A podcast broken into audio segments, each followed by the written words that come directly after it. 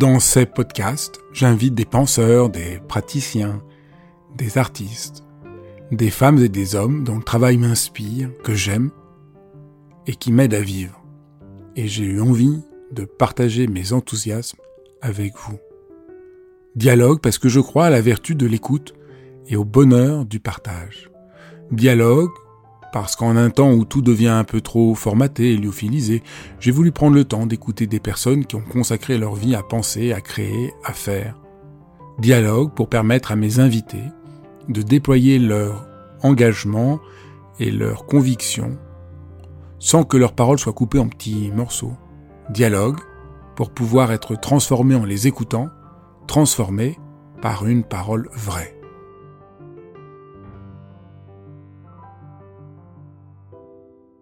Dans cet épisode de dialogue, je vais aborder un sujet euh, difficile, la crise de l'éducation nationale. Mais pas euh, pour qu'on s'apitoie sur notre sort, mais qu'on puisse se poser des questions vraiment centrales de qu'est-ce qu'on veut transmettre, qu'est-ce qu'on veut transmettre à nos enfants, qu'est-ce que c'est une éducation euh, digne de ce nom. Je crois que ces questions sont vraiment essentielles, fondamentales. Bonjour William. Bonjour. Je suis très content de te recevoir euh, pour ton livre L'ex plus beau métier du monde, parce que euh, tu poses la question de qu'est-ce que le sens de l'enseignement aujourd'hui, et c'est peut-être la question la plus, euh, une des questions les plus importantes, les plus, les plus essentielles. Qu'est-ce que c'est enseigner et comment, au fond, le savoir est l'espace de transformation de, de l'individu? C'est euh, une vaste question et euh, effectivement, c'est une question en fait, euh, je trouve qu'on se pose peu parce qu'on considère que l'éducation c'est un acquis en fait dans notre société. et dès le, plus jeune âge, on envoie les enfants à l'école et voilà, c'est au professeur de s'occuper de ça. On le met de côté et on s'en occupe plus. et ça vient aussi de, de ce fait qu'aujourd'hui, on considère que l'éducation, c'est un peu le problème des profs. C'est-à-dire que c'est à nous de gérer les crises auxquelles on est en train de faire face. Mais euh, l'éducation, il me semble que c'est euh, l'affaire de tous. C'est euh, transmettre ce qu'on peut aux générations futures pour qu'elles aient les, outils intellectuels pour se défendre et pour créer de nouvelles choses à leur tour, pour que le cycle de la vie continue au mieux. mais ça, effectivement, les enseignants, on est sur le terrain avec avec tous nos élèves pour faire ça, mais euh, ça passe aussi par, par, les parents et par la société dans son ensemble. Moi, ce qui me frappe, parmi les nombreuses choses qui m'ont frappé en lisant ton livre, c'est la manière dont euh, l'éducation nationale met de côté la question centrale du contenu de l'enseignement. On est de plus en plus, euh, tu le décris très bien, dans l'idée que le, le, problème majeur, ce serait un problème de, entre guillemets, pédagogie, et moi, je me disais, euh, je ne sais pas si tu es d'accord de, de, de, l'image, moi, si j'ai besoin d'un maçon, je veux d'abord un bon maçon. Mhm. Et on a l'impression que dans l'éducation, l'idée qu'un prof d'anglais, puisque tu, es, tu, es, tu étais prof d'anglais, c'est quelqu'un qui aime l'anglais, qui a une passion pour l'anglais, qui a une compétence de l'anglais, c'est plus ça qui importe, mais euh, c'est quelque chose d'assez flou qui serait euh, la pédagogie. Ce sur quoi nos, inspecteurs euh, insistent et nos formateurs insistent énormément, c'est effectivement la pédagogie, c'est les techniques qu'il faut utiliser en classe. Euh, donc là, nous, euh, la grande mode depuis 20 ans, c'est ce qu'on appelle en anglais hein, la, méthode actionnelle. Méthode actionnelle, c'est considérer que l'élève est au cœur de la construction de son propre savoir. Et donc, on imagine que le, voilà, le savoir jaillit de l'élève, qu'il se pose des questions tout seul et il y répond tout seul. Il y a même un inspecteur, lors de ma toute première inspection, qui m'a dit « le cours parfait, c'est le cours où le prof ne parle pas ». Donc je me dis, bon, à quoi est-ce que je sais Moi, il se trouve que je sais parler anglais, que j'ai étudié l'anglais pendant 5 ans, que j'ai vécu euh, dans des pays anglophones. Donc je, sais un peu de quoi je parle et je pense que je peux amener les, élèves vers ça. Mais non, c'est à l'élève de, construire son, propre savoir. Il y a un côté, il y a un côté, si on y réfléchit, qui est délirant. c'est, il y a un côté, quand on y réfléchit, à première vue, comme ça, oui, la pédagogie, c'est bien, mais il y a un côté, si je veux apprendre à nager, peu importe si la personne sait nager, alors qu'au contraire, on sait très bien que si la personne sait nager, a une passion pour nager, connaît vraiment le corps, je vais apprendre plus rapidement. Et là, on est dans cette illusion qui est, euh, enfin, moi, que je trouve, euh, quand on y réfléchit, euh, très, très insensée. C'est un peu délirant. Et quand on a un inspecteur qui nous dit ça, qu'est-ce qu'on fait? On hoche la tête parce que, euh, voilà, on va pas le contredire. C'est lui qui a le pouvoir de nous titulariser ou pas. Donc euh, moi, je riais intérieurement, je riais jaune. Euh, mais je me disais, mais c'est quoi? Il est fou, quoi. Et, mais je disais oui, oui, et je prenais des notes, voilà, pour lui faire croire que, que j'étais complètement d'accord avec lui. Alors que à considérer que l'élève va apprendre à parler anglais tout seul en voyant une phrase au tableau et en s'imaginant euh, tout seul les règles de grammaire qui en découlent, c'est comme si on jetait un élève dans une piscine et on lui dit bon ben maintenant tu sais nager quoi. Enfin c'est pas du tout des, des, méthodes euh, qui, fonctionnent. Mais euh, voilà, ça, permet un peu de, se dédouaner aussi des, échecs de, l'éducation d'agir comme ça. On a l'impression que ce qui compte, c'est qu'il y ait un prof devant chaque classe, peu importe euh, ce qui s'y joue dedans. On a l'impression que la peur, c'est euh, juste une sorte de garderie euh, généralisée plutôt que de prendre en compte la question centrale mmh. qui est le, contenu qui est enseigné. Mais c'est c'est tout à fait ça. Et là, on a ces discours en boucle là depuis des, des, semaines, depuis la rentrée. Là, c'est donc Monsieur Attal euh, qui dit il y aura un professeur devant chaque élève. Voilà, c'est ça, c'est ça l'enjeu. c'est ça l'enjeu. C'est euh, on va bien garder vos enfants. Et là, euh, pas plus tard que ce matin, j'ai lu un témoignage d'une collègue qui dit le professeur d'EPS était absent.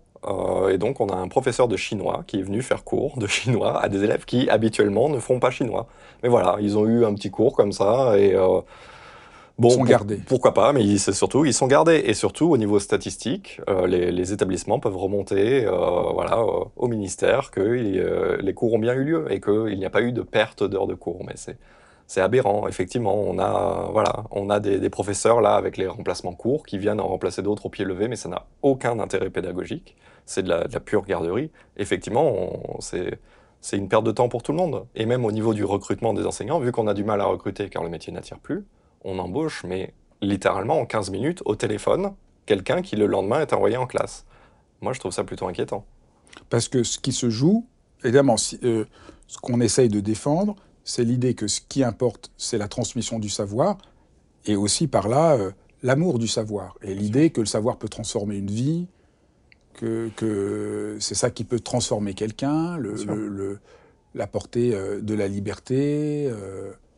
et comment, comment comment, quand on, peut le faire, pour toi, quand les moments où tu as été un prof heureux, on peut transmettre le savoir et ce goût du savoir et cet amour du savoir ah, J'ai longtemps été un prof heureux. Et effectivement, c'est euh, ce que tu dis, c'est la base. En étant heureux d'aller au, collège ou au lycée, en étant heureux d'être là, bah déjà, ça fonctionne beaucoup mieux. Quand on y va entrer dans les pieds, les élèves, ils s'en rendent bien compte. Donc quand j'étais euh, heureux d'y aller, quand j'étais euh, heureux d'avoir une certaine liberté pédagogique, de pouvoir faire ce que je voulais, euh, de, de, pouvoir euh, bah, choisir des thèmes qui m'intéressaient. Par exemple, euh, j'avais un cours moi, que, j'adorais faire avec mes élèves, c'était sur les, les, chansons protestataires aux États-Unis. voilà, comment utiliser la, musique pour faire passer des messages forts. Ben, j'adorais faire ça, j'adorais rechercher des musiques, les étudier avec en, classe avec eux, les écouter, voir leurs réactions, susciter une curiosité en fait, pour que eux-mêmes à leur tour se disent euh, ah oui ça existe, est-ce qu'il y a ça en France aussi, euh, est-ce que la musique que j'écoute est protestataire Et bah, c'est ça en fait, c'est quand on est heureux, quand on a envie d'être là, quand on a envie de partager des choses à des élèves, quand moi-même je voilà c'est quelque chose que j'adorais faire. Bah, les élèves s'y retrouvent. Je ne dis pas que tous mes élèves étaient euh, absolument absorbés par ce que je racontais, mais il y en a certains qui, euh, qui l'étaient et, euh, ça, a suscité un engouement. Et on était content d'être là, on passait un bon moment. C'est ça, la, c'est ça la transmission. J'ai l'impression que ce qui fait défaut, puisqu'on parle plus que de pédagogie et, voilà, et, de gardiennage des, enfants, c'est euh, les conditions de transmission du savoir et la vraie question qu'on voit dans, apparaître dans ton livre et par tous les profs que tu as interrogés, c'est le nombre d'élèves par classe, qui est la question tabou. Alors si on veut vraiment travailler sur euh, les conditions, mhm. j'ai l'impression que, que c'est vraiment une question euh, essentielle. Oui, on n'enseigne pas du tout de la même façon à 15, 20, 25, 30 ou 35. Moi, j'ai enseigné jusqu'à 36 élèves de l'anglais. Ok, je voyais les élèves deux heures par semaine 36 élèves par classe. Euh, il faisait, mathématiquement, ils ne pouvaient pas parler chacun plus de 1 minute 30.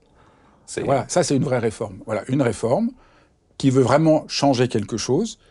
C'est pas un élève turbulent dans une classe de 35 dans une classe de 15 sera pas turbulent de la même manière. On tout sera on changé. On pourra le gérer, mais, mais ça, je, l'ai vu. Mais euh, voilà, parce qu'il y a une année où on, notre établissement bénéficiait encore d'un système où on faisait les cours d'anglais en demi-groupe. Donc c'était euh, un groupe, une classe entière, c'était 36 élèves, on faisait cours à 18 élèves. Mais c'était trop bien. Je, connaissais parfaitement mes élèves, je pouvais circuler dans les rangs euh, pendant qu'ils faisaient un exercice, les aider sans que ce soit le bazar. L'année suivante, hop, on a supprimé ce système parce que c'est les maths finalement qui étaient plus importantes et qui ont bénéficié de, ça, parce qu'on nous met en compétition aussi. Euh, et donc, bah, j'avais les mêmes classes avec 36 élèves et c'était intenable. J'avais du mal à, faire cours correctement. J'interromps quelques secondes l'épisode pour vous dire merci. Si vous êtes sur ma chaîne et vous êtes si nombreux à écouter Dialogue, c'est que vous êtes intéressés à prendre soin de vous, à avoir souci du monde, à vouloir développer plus euh, d'affection, de tendresse, de chaleur dans ce monde qui en a bien besoin. Et si vous voulez être au courant de tout ce que je propose, de dialogues, de cours, de rencontres, c'est tout simple. Inscrivez-vous à ma newsletter en cliquant sur le lien ci-dessous et vous recevrez même un petit cadeau. Voilà, je reviens maintenant à la suite de ce dialogue. Dans la dénégation que la question centrale est celle du savoir, on voit dans les dernières réformes le fait que les jours de formation des professeurs va passer dans leurs vacances, alors que c'était la dernière chose qui permettait aux profs de se former. Et on voit bien là, enfin, c'est un mépris tellement euh, profond pour euh, qu'est-ce que ça veut dire qu'être prof, qu'est-ce que c'est la nécessité fondamentale de se former? Dans n'importe quelle société, les gens euh, peuvent prendre du temps pour se former. Mhm. Ça participe de quelque chose de central. Et alors quand on est prof et que l'essentiel c'est la transmission, on, on, se dit mais en fait, c'est extrêmement violent. Je trouve que c'est un peu pernicieux comme, euh, comme réforme donc de, de passer les, les, potentielles formations sur les, vacances parce que donc va y avoir un refus en bloc des, enseignants et euh, ça va nous faire passer pour les feignasses euh, une nouvelle fois qui ne veulent pas se former, qui ne veulent pas faire d'efforts, qui ont plus de vacances que les autres et qui veulent les garder à tout prix, qui pensent même pas aux élèves. Alors que c'est pas du tout ça qui, qui se joue. Ce qui se joue, c'est que même les formateurs sont, sont pas contents du tout. Euh, c'est que ces vacances, euh, c'est pas euh, un truc où on déconnecte pendant deux semaines où on fait rien. C'est des moments où on travaille déjà, où on, peut un peu lever le pied, mais où on, corrige nos cours, nos copies, pardon, on prépare nos, cours, et où on n'a pas forcément le temps ni l'envie de, se lancer dans une, nouvelle formation. On n'a pas idée dans d'autres corps de métier que le, temps de repos soit un moment de formation. Donc ça, ça, voilà, ça va, je pense, retomber sur les collègues. Euh, de toute façon, là, on, l'a déjà vu, hein, les, formations euh, ben, intéressent beaucoup moins. Euh, c'est pas de cette façon qu'on va inciter les, enseignants à, se former.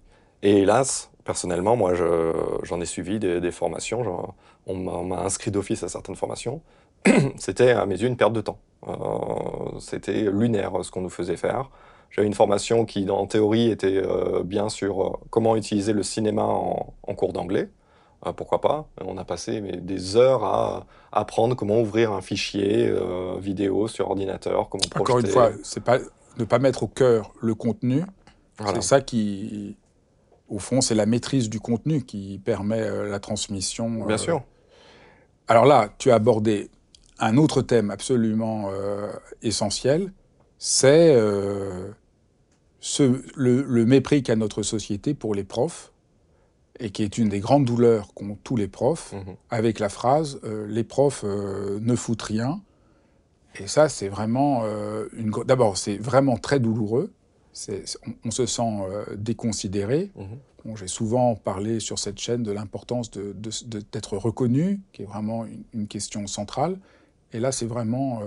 alors, est-ce que tu peux me dire à la fois en quoi c'est vraiment pénible et en quoi c'est faux? Alors, en quoi c'est pénible? C'est que euh, euh, on a une, profession à laquelle on nous renvoie tout le temps, même en dehors de, nos heures d'enseignement. Quand on est un prof, on est un prof toute la journée. C'est-à-dire que si on va faire une faute quand on parle à l'oral, hop, on va nous corriger. Oh, t'es prof et tu fais une faute.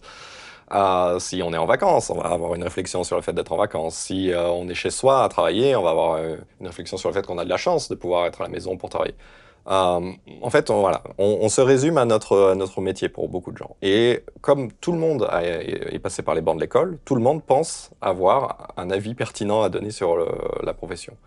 alors que être élève ou être professeur, ce n'est pas du tout la même chose. Moi, je, l'ai bien vu en passant de l'autre côté. Euh, il y a des, choses qu'on n'imagine pas du tout. Et donc, il y a cette image de, l'enseignant un peu privilégié, un peu dans sa bulle, euh, qui, euh, qui n'enseigne que 18 heures par semaine. Donc on imagine qu'il ne travaille que 18 heures par semaine, comme si les, cours étaient créés par magie et les copies corrigées aussi. Et euh, il y a, on est dans une société où on, se, on nous renvoie tous dos à dos, où euh, chacun a des privilèges ou, des avantages que l'autre n'a pas. Et, euh, et, donc plutôt que de se dire bah, chaque métier est différent, chaque métier a ses avantages, ses inconvénients, on va pointer du doigt ce qu'on ce qu'on veut chez l'autre. Euh, et donc nous, on considère que les enseignants travaillent peu par semaine et ont beaucoup de vacances. Et donc rien que pour ça, on va, on va être très jalousé et, euh, et pointé du doigt comme étant euh, des fainéants. Là où euh, ça ne tient pas, c'est que si c'était un métier si facile de fainéas privilégié tout le temps en vacances, le métier ne serait pas en crise actuellement. On n'aurait pas autant de mal à recruter. Il n'y aurait pas de gens comme moi qui démissionnent après 10 ans, 15 ans de carrière. Et, et les concours feraient ça le comble. Donc, généralement, quand on leur pose cette question, c'est Ah oui, mais non, moi, je pourrais pas faire ça. Les élèves aujourd'hui sont trop difficiles. Ou Bon, il bah, faudrait savoir. On peut, ne peut pas euh, critiquer une profession euh, en la traitant de feignasse et dire euh, moi je pourrais pas faire ça. C'est un petit peu incohérent. Est-ce que c'est vrai qu'on est des feignasses privilégiés Moi, je, j'ai rencontré là une, libraire récemment en, dédicace qui m'a invité et qui a dit que elle, elle, avait enseigné pendant 15 ans. Elle a fini par démissionner. Et là, elle a ouvert sa librairie. Elle travaille de 9h à 19h tous les jours euh, samedi inclus. Et elle me dit, certes, je travaille plus, mais en fait, j'ai gagné en qualité de vie. Je suis heureuse d'aller au travail, tout se passe beaucoup mieux. J'ai un vrai rapport avec les autres et surtout, j'ai une gratitude de mes clients. Euh, une gratitude que je n'ai jamais euh, retrouvée dans, mon métier d'enseignant. Cette reconnaissance, on ne l'a pas de la part des élèves, ça c'est normal, hein. les élèves ne sont pas contents d'être là, c'est pas un secret. On n'a pas cette reconnaissance de la part des parents qui considèrent qu'on ne fait pas tout pour leur enfant en particulier, donc on n'est pas un bon prof.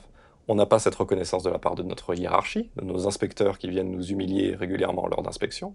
Et on n'a pas cette reconnaissance euh, de, la société en général, donc euh, avec voilà, ces, a priori, ni la reconnaissance de notre gouvernement. Donc c'est un métier où ouais, on se sent un, petit peu seul et un petit peu rejeté. Or, on peut dire que, voilà, comme tout métier très humain, prof, médecin, infirmier, c'est plutôt des métiers où on se surinvestit Mhm. parce que euh, le travail qu'on peut faire pour l'humain est, sans limite. Et voilà, et que un prof euh, étant en rapport à des êtres humains, euh, il est prêt à des efforts immenses. C'est, c'est pas du tout la même chose que d'avoir un boulot le soir, on, rentre chez soi. on est moins inquiet. Là, il y a quand même. Il y a des enjeux souvent dramatiques qui, se, qui se nouent on pense aux élèves, on voit comment on peut améliorer les choses, euh, on réfléchit. Euh, mm. Il y a une sorte de voilà, il y a, une, sorte de responsabilité euh, qu'a le prof qui, est qui est intense. Et là, on retrouve ce que je disais au début. le sens de son travail est extrêmement prenant. Oui, c'est pas un métier où euh, quand ça sonne, admettons à 17h ou à 18h au, lycée, hop, on ferme la, porte de sa salle et ça y est, la journée est finie. Non, c'est un métier qu'on qui, retourne à, la maison avec nous, euh, que ce soit parce qu'on a du travail ou parce que, effectivement, si on apprend qu'un élève euh, a été battu par sa famille, si on apprend qu'un élève est harcelé, si on apprend que un élève euh, est en larmes parce qu'il n'arrive pas à apprendre correctement, bah c'est pas quelque chose qu'on peut laisser comme ça au seuil de l'établissement et oublier une fois qu'on revient chez soi. On vit, euh, on porte euh, toutes ces choses en nous au quotidien. Effectivement, c'est un métier très prenant, même psychologiquement. oui, émotionnellement, on est très. J'ai été prof quelques années. Mm-hmm. On se sent très engagé devant ses, élèves. On sent qu'on a une responsabilité fondamentale. On sait que ça peut transformer leur vie. Bien euh. sûr. Et c'est ça, ça qui, est, dramatique, c'est ça qui est très dur, je pense, pour, pour beaucoup de collègues. C'est tout ça, on le ressent très fort en nous. et on, se dit qu'on n'a pas les moyens de les, de les accompagner, de les aider correctement, ces élèves. Et euh, là, je parlais de, mon ex-collègue donc devenu libraire qui m'a dit, en fait, voilà, le, métier je, ne me convenait plus parce que j'avais l'impression de, de, devenir finalement complice d'un système qui n'aidait pas les élèves et qui parfois même les maltraitait. Et que quand on est témoin de ça, on n'a pas envie d'en être complice, effectivement. Qu'est-ce qui maltraite les élèves dans le système? Ce qui maltraite les élèves, notamment, c'est euh, cette euh, obsession euh, pour l'économie qu'on a sur, sur, dans notre ministère. On, fait des économies en fermant, par exemple, des, des classes pour les élèves à besoins spécifiques. On a les classes Ulysse pour les élèves en situation de handicap. On a les classes SECPA pour les élèves en très grande difficulté. On a les IME qui sont euh, également pour les élèves en situation de handicap ou euh, les, ITEP pour les élèves euh, qui ont du mal à se socialiser. Tout ça, c'est des, classes où on peut accueillir 10, 15 élèves avec des professeurs spécialisés pour vraiment les accompagner au mieux. Bah, on ferme ces structures les unes après les autres et les élèves, on les met avec les autres. Et incroyable, ça ne se passe pas bien. Les élèves sont ne se sentent pas bien en classe, parfois ils ont des crises de, violence, et sur qui ça retombe? Ben Sur eux, parce qu'ils sont rejetés par leurs camarades, parce que nous, on ne peut pas les accompagner au mieux. Et donc, euh, on, est face à ce genre de situation, et euh, la, seule réponse qu'on a de l'institution, c'est « Ah mais il n'y a plus de place ». Bon, bah, c'est voilà, ça c'est le genre de situation dramatique de, auquel on fait face ben, au quotidien, parce que ces élèves, on les a du premier jour de l'année jusqu'au dernier, s'ils ne sont pas exclus avant, parce que c'est la seule solution finalement qu'on trouve pour eux, c'est de les exclure et les envoyer dans un autre établissement. Alors un autre phénomène que, fait apparaître ton livre, qui est alors là complètement stupéfiant, c'est que l'administration est contre les profs. On imagine, imaginons une boîte où on fabrique des chaussures et que le PDG soit l'ennemi numéro un des employés. C'est juste quelque chose d'impensable. J'ai l'impression que c'est quand même un des seuls endroits où euh, il y a un tel conflit du ministre par rapport euh, à, aux gens qui travaillent. La réforme euh, qu'a fait Blanquer a été faite contre les profs, contre leur avis, contre l'avis de tous les profs, de tous les syndicats. C'est stupéfiant, non? C'est oui, c'est sidérant. On, sait que le, ministère ne, ne, répond aucunement à nos besoins, et pire encore, qu'il agit parfois contre nos, intérêts et les intérêts des élèves. Donc là, sur cette réforme, par exemple, c'est réforme du lycée 2019. Quand elle a été annoncée, qu'on a vu les textes, on a pointé du doigt tout ce qui n'allait pas et tout ce qui allait poser problème. La, machine Blanquer s'est mise en route, nous a écrasés, en nous traitant au, passage de preneurs d'otages si on osait faire grève. Euh, euh, et, tous les problèmes qu'on avait pointés du doigt, bah, aujourd'hui, on, les découvre euh, dans la presse. Ah, les épreuves sont trop tôt ah, les élèves sont stressés parce qu'il y a trop d'épreuves. et, on est obligé de la, et, la réforme est obligée d'être déconstruite pas à petit pas. à petit, pas lentement. Donc c'est juste, mais on se dit, mais une telle euh, violence, tous les profs avaient dit que c'était matériellement impossible de faire passer le bac de cette manière-là. C'est impossible. On le fait quand même. On le fait quand même, et c'est impossible. Donc doucement, on est en train d'essayer de défaire cette réforme, mhm. mais au prix d'une d'une violence. Est-ce qu'il y a d'autres éléments que tu pourrais souligner de, de, de de cette manière dont euh, l'administration est à ce point euh, contre euh, les profs Ah oui, j'ai un exemple très très précis et qui me marquera toute ma vie, parce que c'était lors de ma troisième année d'enseignement. J'étais encore tout, tout, frais dans le métier. Et j'étais ce qu'on appelle TZR, donc remplaçant, j'étais envoyé sur plusieurs établissements. Et très vite, j'ai remarqué qu'on m'appelait juste, on me disait va là, va là, et qu'il n'y avait aucune trace écrite de quoi que ce soit. Donc je me renseigne, et il y a un syndicat qui me dit il faut que tu aies ce qu'on appelle un arrêté d'affectation. Parce que si tu as un problème sur la route, si tu as un accident, il faut que tu sois couvert, euh, parce que sinon, euh, ils vont vite se dédouaner. Euh, donc, avant, avant un nouveau remplacement, on m'appelle et j'ai dit, bah, voilà, je me rendrai dans mon établissement quand j'aurai mon arrêté d'affectation. Le chef d'établissement dit, non, non, on n'a pas le temps pour ça, il faut vite se rendre. Je dis, bah non, non, moi j'ai besoin, il n'y a aucun métier où on travaille sans avoir de contrat. Moi, il me faut mon arrêté. Et le chef d'établissement me hurle dessus, raccroche, appelle le rectorat, l'arrêté m'est envoyé dans les 5 minutes, comme quoi c'était pas si compliqué, me rappelle en me disant, voilà, vous l'avez votre arrêté, mais sachez que vous êtes fait des ennemis au rectorat. Je me suis fait des ennemis parce que j'ai réclamé à ce que mes droits soient respectés. Et qu'est-ce que ça veut dire se faire des ennemis au rectorat Enfin, pourquoi? Donc voilà, je, ça c'est typiquement, euh, si, euh, si on élève un peu la voix, si on ose ne, ne plus baisser les yeux, on devient euh, l'ennemi. Oui, donc on, on voit là euh, cette tension très forte entre les profs et un savoir vraiment, mais en plus c'était pas c'est pas des questions idéologiques, c'est des questions bon pratiques d'organisation Oui, euh, qui sont euh, et euh, alors ce rectorat, ben, le fameux rectorat de Versailles, là dont on parle beaucoup ces derniers temps, euh, qui est inhumain possible, le rectorat de Versailles, ce qu'il faut savoir, donc il est dans Versailles, il est littéralement gardé par ben, des, des gardes armés. Euh, on ne peut pas y rentrer comme ça. Donc dans le rectorat de Versailles, il y a ce qu'on Tu appelle... fais allusion aux, fameuses lettres qu'ont Voilà. reçues des parents qui se plaignaient que leur enfant était harcelé, des lettres euh, qui ont été dénoncées même ma- maintenant par le ministre, qui Oui. étaient extrêmement... euh, Oui, le, le ministre découvre euh, par voie de presse que le rectorat a des pratiques inhumaines. Bon, mais ça, tout le monde le savait. hein. Il, suffit- il suffisait de parler aux enseignants ou aux parents.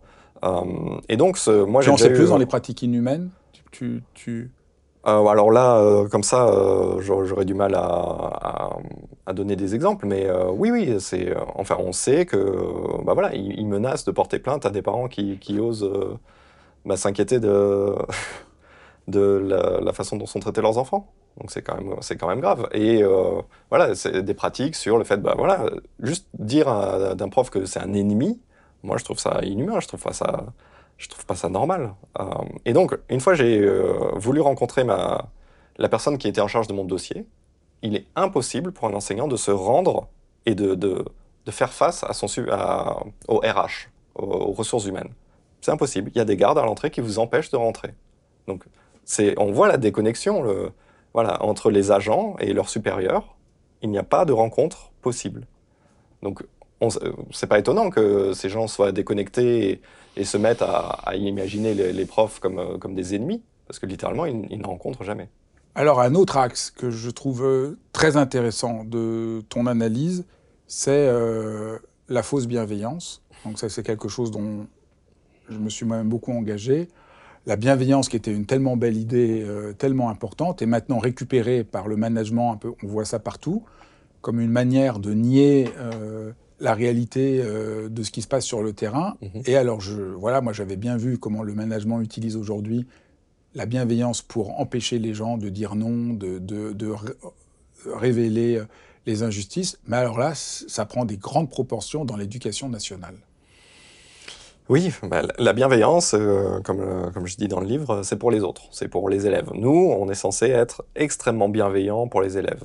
Euh, donc, c'est-à-dire que tout doit être euh, mis en avant, tout est très bien, même on ne doit pas leur mettre de mauvaises notes. euh. Donc la bienveillance, premièrement, c'est Voilà. arrêter d'avoir une exigence pédagogique par rapport aux, enfin, de contenu, Mhm. pédagogique dans ce sens-là, par rapport aux élèves, et la demande que on surnote les élèves. Oui.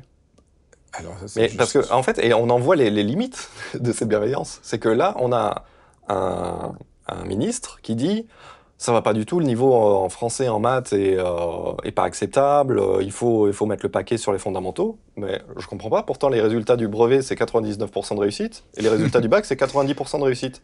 Si c'était si mauvais, les élèves ils sont pas censés l'avoir le brevet et le bac, non?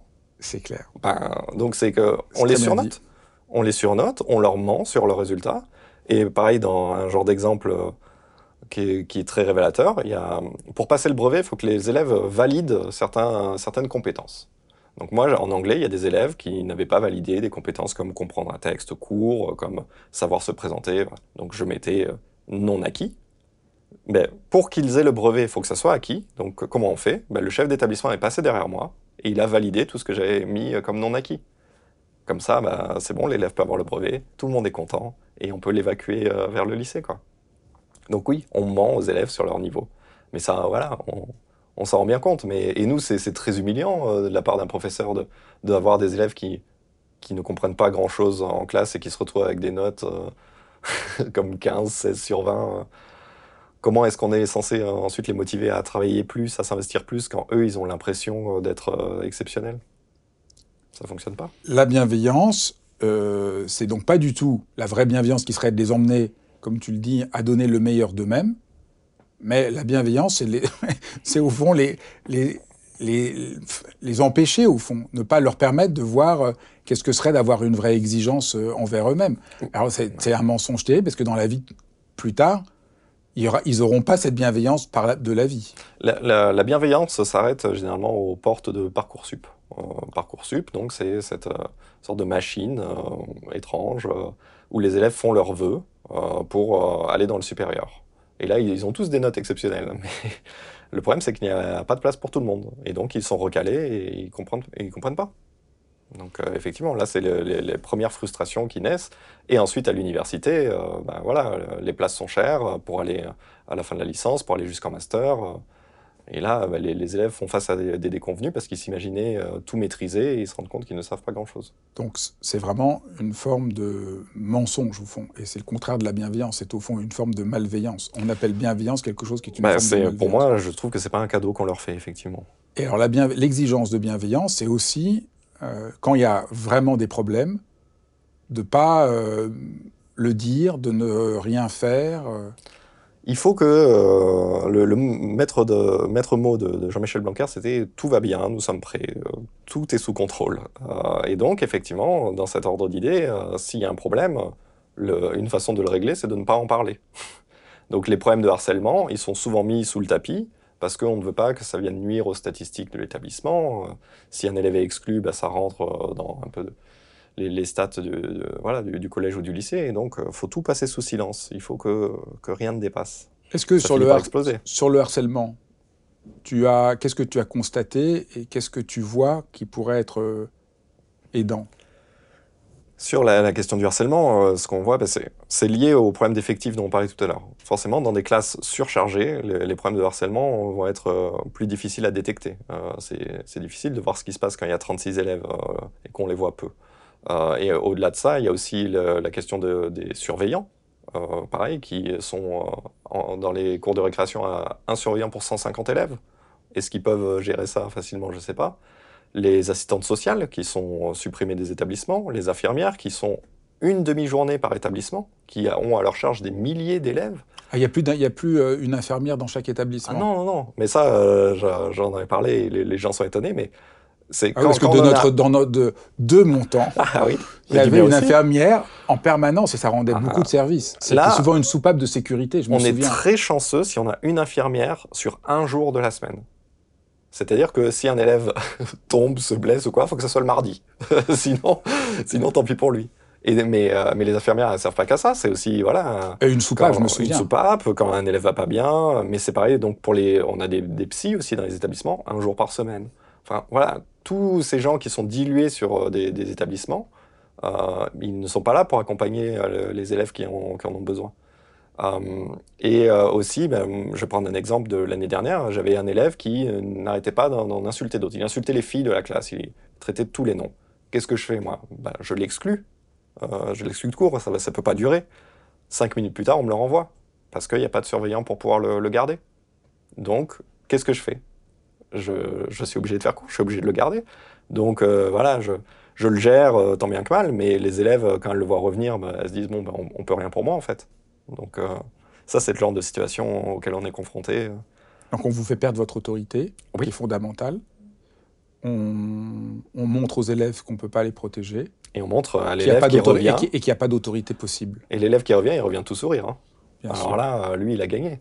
Euh, et au cours suivant, bah, est-ce qu'au cours suivant, quand il insultera les élèves, est-ce que je vais le renvoyer? Bah non, parce que bah, je sais qu'on que ça va être humiliant de le voir revenir cinq minutes plus tard. Donc on gère comme on peut, mais on ne peut pas gérer. Quoi.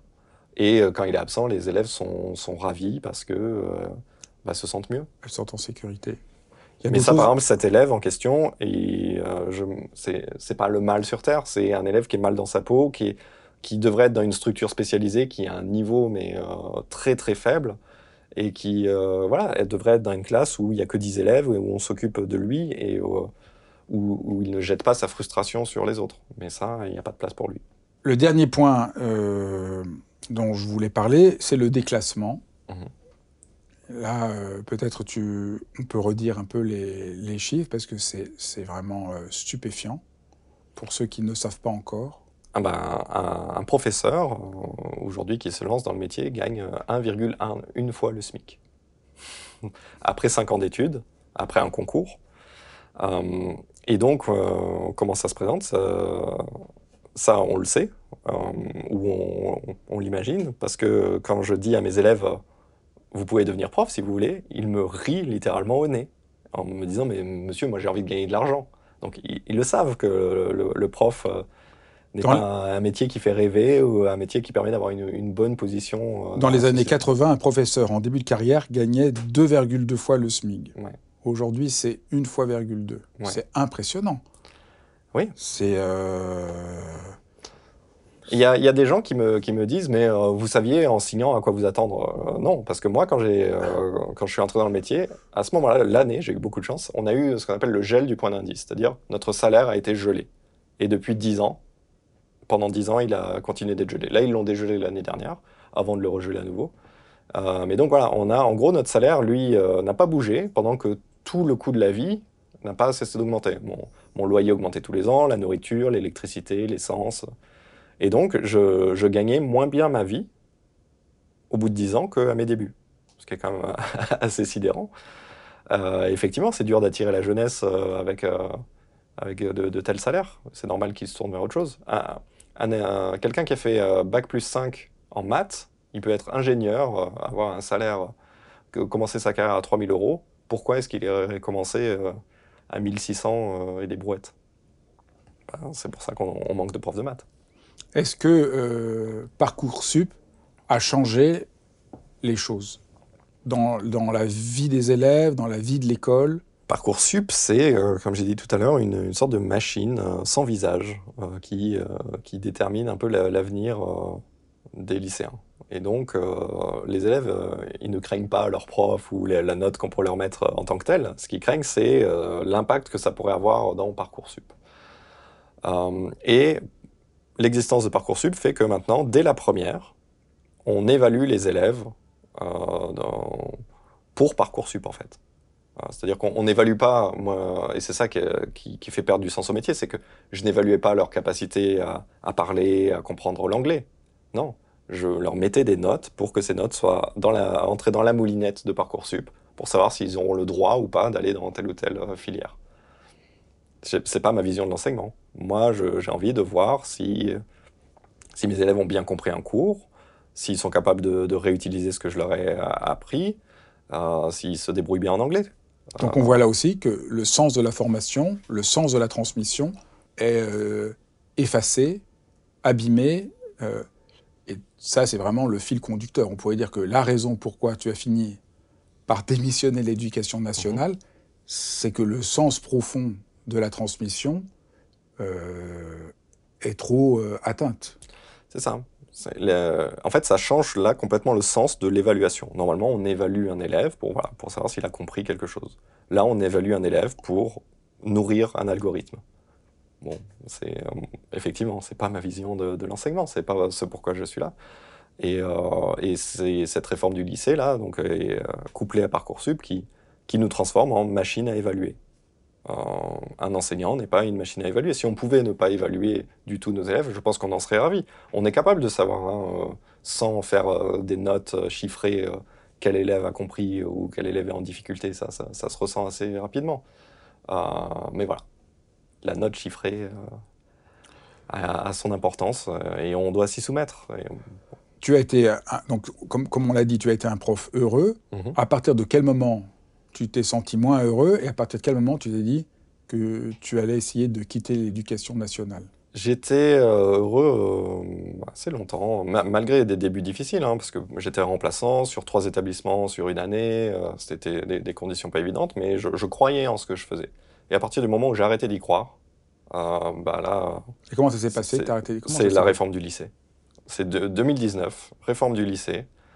le fait qu'on s'était battu contre, qu'on avait l'impression d'être les seuls à s'intéresser à ça. Euh, et que donc quand on, faisait grève, quand on perdait des jours de salaire pour, euh, pour lutter contre cette réforme, on est traité de, de feignasses, comme si on faisait grève pour nous. On est traité de preneurs d'otages. Euh, alors que ben, moi, ce, que, ce contre quoi je me battais, c'est contre quelque chose qui me semblait néfaste pour les élèves. Et, et, le fait qu'elle a été mise en place et que voilà, tout ce qu'on avait pointé du doigt arrivait et que j'étais devenu voilà, une machine à, évaluer Et je me dis, mais ce, n'est pas ce que je veux faire, ce n'est pas mon métier, ce n'est pas ce pourquoi j'ai signé il y a 10 ans. Et je me suis dit, bon, à ce moment-là, je me suis dit, bah, je vais retourner au collège. J'arrête le lycée, là, cette réforme du lycée, c'est pas possible, je retourne au collège. J'ai changé d'académie, je suis arrivé dans l'académie de Toulouse. Et là, euh, bah, j'avais 10 ans de carrière derrière moi et je suis redevenu remplaçant parce que c'est le, jeu du système de mutation de points. Et arriver à 35 ans et être euh, envoyé à 90 km de chez soi, euh, faire des, à être sur plusieurs établissements à la fois ou quoi, je me suis dit non, bah, en fait, je ne suis pas récompensé pour, pour mes efforts dans ce métier. Donc il est temps de partir là. Je, traînais les pieds pour, en allant au collège. Euh, vu que j'avais une heure de route pour aller au collège, j'avais le, le, temps de maugrer, de dire mais qu'est-ce que je fais là? Ça n'a aucun sens. Euh, et voilà, ce, le fait de passer du lycée au collège n'a finalement pas aidé à, à, raviver la flamme. Et donc je me suis dit bon, il est temps de partir avant de, de faire ce métier comme un, comme un, ce qu'on appelle un job alimentaire. Pour moi, c'est pas un job alimentaire. Et alors, quitter l'éducation nationale, c'est pas si facile. Non. Ça, c'est juste. Alors là, c'est le truc dingue qu'on découvre dans ton livre. Ah oui, On ne oui. peut pas quitter comme ça. Non, non, non. Euh, et je, je, voilà, j'en suis la preuve vivante. Donc, euh, entre le moment où j'ai rencontré au rectorat quelqu'un pour lui faire part de mon, ma volonté de partir et le moment où ça a été accepté, il s'est passé sept mois. Sept mois, c'est énorme. euh, j'ai fait une demande de rupture conventionnelle. Donc, c'est une sorte d'entretien d'embauche. Je devais leur prouver que, à quel point j'étais motivé pour partir. Donc, c'est assez, assez curieux. Avec un dossier et tout, il fallait leur montrer que j'avais des, quelque chose euh, qui m'attendait à, à, la sortie de l'éducation nationale parce qu'ils m'ont dit, mais ils me l'ont dit très clairement, euh, une rupture conventionnelle ouvre les droits au chômage et on ne veut pas vous payer le chômage. On n'a pas le budget pour. Donc montrez-nous que vous avez un travail qui vous attend. Donc j'avais voilà, j'avais quelque chose. Ils ont attendu six mois pour me répondre. Ils m'ont dit non parce que nécessité de service. Nécessité de service dans le jargon de l'éducation nationale, ça veut dire pénurie de profs. Pourquoi ils ont attendu six mois pour découvrir qu'il y avait cette pénurie? Ils le savaient très bien. Sauf que pendant ces six mois, qu'est-ce que j'ai fait Moi, je suis un, gentil soldat. Ben, j'ai continué à faire cours. S'ils si m'avaient donné cette réponse négative en novembre, je me serais peut-être mis à partir plus tôt. Et donc, ils auraient eu un prof en moins. Donc, ils ont essayé de me garder le plus longtemps possible, à, à me faire patienter. J'ai fait une demande de démission, parce que la démission se demande dans l'éducation nationale, elle ne se pose pas. Et j'ai attendu un mois avant, avant d'avoir la réponse. Et là, ils ont accepté. Donc, as fait l'année, ils t'ont fait faire l'année Ils m'ont fait ça. faire l'année. Et surtout, cette pénurie, pénurie de profs, elle était toujours là, mais ils m'ont laissé partir un mois plus tard. Pourquoi? Parce qu'en démission, ils ne me payent pas de droit au chômage, ils ne me payent pas de, de, prime de départ ou quoi que ce soit. Je pars sans rien. Ça les arrange euh, de façon économique. Euh, et voilà. Donc euh, il aura fallu une année scolaire pour, pour que je puisse partir. Ce qu'il faut savoir, c'est que les démissions donc, peuvent être refusées également, si c'est le cas. Et ce n'est pas une légende urbaine, ça arrive. Hein, J'ai reçu plein de témoignages de collègues à ce sujet. Euh, et moi-même, je remplaçais l'année dernière une collègue qui a été obligée de faire un abandon de poste, de ne plus se rendre dans son établissement parce qu'on lui avait refusé sa démission. Alors c'est quoi l'abandon de poste par rapport à la L'abandon de poste, c'est on ne se rend plus dans son établissement. On nous dit non, non, vous restez là. Et donc on n'y va plus. Pendant quatre mois, on est payé, au cas où on revienne. Pendant quatre mois, nos élèves ne peuvent pas euh, euh, avoir de prof parce qu'ils pensent que le leur va revenir. Euh, donc ça n'a aucun sens. Et après, euh, l'État dit bon, bah, vous êtes radié, vous n'êtes pas venu, rendez-nous l'argent et c'est bon, vous pouvez partir. C'est absurde. C'est forcer quelqu'un à rester dans un métier, ça n'a aucun sens. Surtout quand ce métier, c'est être face à des élèves, être face à des enfants. On ne peut pas forcer un adulte à être face à des enfants. Et euh, bah, c'est ce qu'on fait. C'est une pratique. Comment tu te sens aujourd'hui? Je me sens très bien. Je me sens très bien. Euh, je, voilà, j'ai je, l'impression d'avoir fait le bon choix. C'est un choix que j'ai je fais à, que fait à contre-coeur. Hein. J'aurais largement euh, préféré faire ma carrière dans l'éducation nationale euh, et pouvoir voilà, un peu gravir les échelons, avoir un établissement qui me plaît, me sentir bien dans mon métier. C'est ce pourquoi j'ai signé à l'origine. Euh, voilà, donc je suis parti euh, un peu à contre-coeur, mais je regrette pas ce choix. Et parmi tous les témoignages que j'ai reçus, toutes les personnes, 100% des personnes qui m'ont dit qu'elles avaient démissionné, m'ont dit qu'elles ne regrettaient absolument pas leur choix. Oui, parce qu'il faut dire que beaucoup de gens t'ont écrit, que, que, que, tu demandes beaucoup de témoignages, ton livre est vraiment ouais. nourri de dizaines, de centaines de témoignages. Tu as reçu combien de témoignages de profs? J'en ai reçu 2400. Ah, euh, et j'aurais pu en recevoir plus, c'est juste que j'ai dit arrêtez de m'en envoyer. J'en ai trop là, parce que bah, faut les lire après. Hein, donc euh, j'en ai reçu 2400 en 2-3 mois. Et j'en ai sélectionné une centaine pour l'ouvrage. et j'ai pas pris les plus spectaculaires ou les plus incroyables, au contraire, j'ai choisi les plus banals. ceux, quand on les lit en tant que prof, on se dit Ah oui, j'ai vécu ça en fait.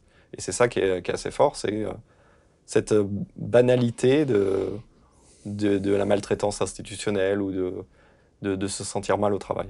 Et, et, la plupart de ces témoignages se terminent par J'adore mon métier, je, me suis donné à fond, à 100% dedans, mais j'en peux plus.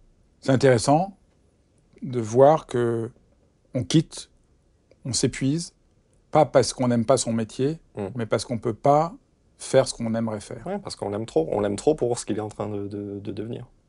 Ben, merci beaucoup. Merci à vous. Ben, merci d'avoir suivi cet épisode de Dialogue. J'ai hâte de lire vos commentaires. N'hésitez pas à vous abonner pour ne pas manquer les prochains épisodes et je vous dis à très vite. Je vous embrasse tous.